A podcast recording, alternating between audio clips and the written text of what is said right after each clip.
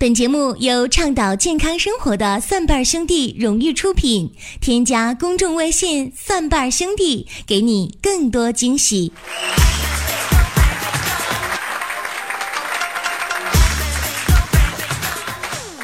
朋友们呢，因为工作关系呢，我又去医院去采访了啊。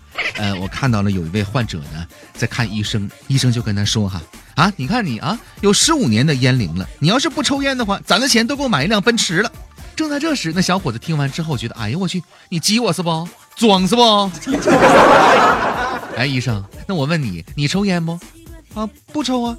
那你的奔驰呢？在楼下停着呢。怎么了？啊，没没没事我就是随便问问。这一天天的总是不按套路出牌啊。那除了他呢，我还看到一位患者是患了一个什么病呢？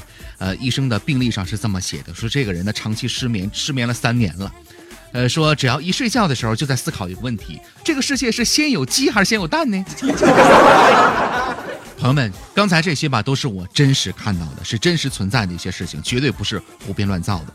其实，在医院当中啊，有很多特别有意思的事情啊，就比如说，我会看到有一些不太负责任的医生啊，这个不挂号了，不看病了，但是蒙头睡大觉。我也看到有一些所谓的领导想走绿色通道。走特殊途径的，被特别有良知的医生给拦在门外，特别的解气。当然，说这些跟我们今天节目的主题有什么关系呢？就是他他一点关系都没有。但如果你非要有关系的话，那你可以吃点豆子，然后两个小时之后再来听我们的节目啊。我们今天节目的主题是什么呢？哎，放屁的几个小秘密啊。放屁在生活当中是比较常见的一个事情，可是有几个小秘密，有几个小的事实，也许你并不知道。首先，第一个，刚才也说到了，吃豆子会放屁吗？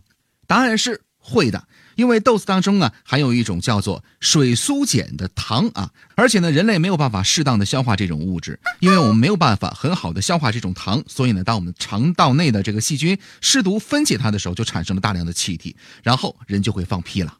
那你知道每天？会放多少个屁吗？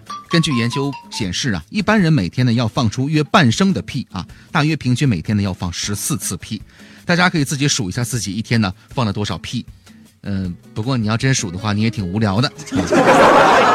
看一下放屁的次数高于十四次还是低于十四次。但是我们不要和别人说哈，不然人家会觉得你简直太无聊、太怪了。我跟你讲。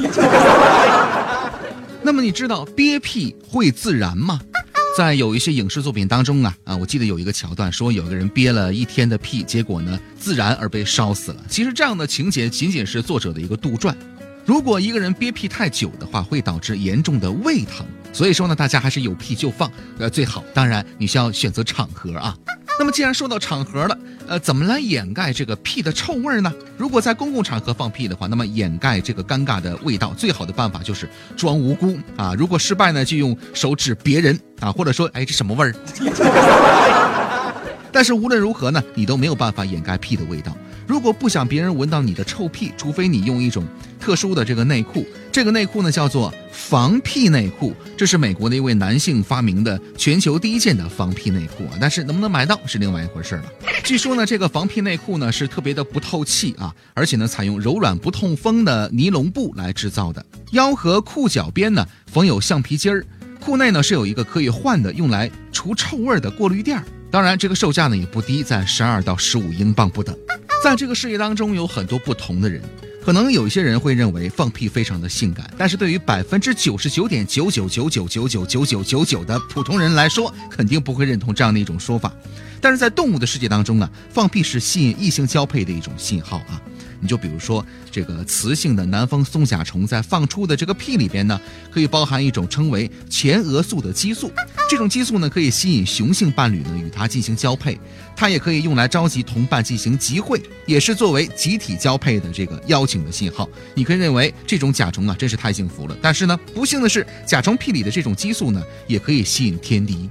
就让我想到什么？就就大家用的那个微信啊，摇一摇。就你招来的指不定是什么玩意儿。那么除了这个甲虫之外，动物是否都会放屁呢？是什么让动物拥有放屁的能力呢？能放屁的动物啊，必须拥有两个肠子啊，大肠和小肠，还有一个肛门。而并非所有的动物都具有这样的器官。生活在海底或者是活火山附近的这个蠕虫啊，就没有肛，也没有肠。它甚至没有嘴巴，也没有胃，它依靠吸收依附在其皮肤上的细菌而生存。而这种蠕虫啊，并非是世界上唯一不放屁的动物，像水母啊、珊瑚啊、海葵啊啊这样的一些缺乏肠子和肛门的动物呢，也属于不放屁的动物。那放屁是好还是不好呢？放屁是好还是不好，最终取决于你怎样看待它。有一些人非常厌恶放屁，而有一些人呢，则认为放屁是一件非常有趣儿的事情啊。呃，咱们中国有句话叫“人间仙气儿”，就是屁啊。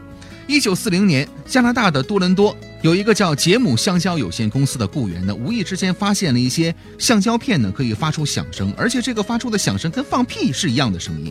于是他告诉了老板，精明的老板呢看到了这个声音带来的巨大的市场潜力，这家公司呢迅速研制出了一个东西是什么呢？放屁垫儿。这种产品呢很快把它推到市场，很快这个产品呢就风靡了整个欧美啊。原来放屁是可以带来美元的，也许也是一件好商品。那么在有一些影视作品当中呢，啊，为了搞笑也好，为了某种目的也好，会有这样的桥段，说什么呢？放屁，结果把裤子给崩裂了。事实上啊，屁是不可能把裤子给崩裂的，因为到目前为止还没有发生这样的事情，而且科学实验证明也不会发生这样尴尬的事情。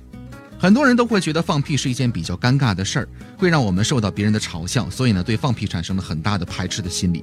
但如果你们出现屁多，或者是经常放臭屁的话，应该引起重视了。可能这是我们身体发出了某种信号，出现了某种疾病所导致的。建议大家呢去医院检查一下，这对我们保障身体的健康起到一定的提示作用，指引我们发现疾病的存在。我们既然是一档健康养生的节目，就希望大家。健健康康的，从一些生活的小细节当中来发现疾病的前兆。欢迎各位来收听我们的节目，如果您喜欢的话，欢迎点赞、转发和留言都是可以的。也欢迎大家关注我们的公众微信账号，搜索“蒜瓣兄弟”，我们有健康养生的常识、互动的游戏，还有病例的语音回复解析啊！欢迎大家关注我们的公众微信账号“蒜瓣兄弟”。下期节目我们继续来说，再会。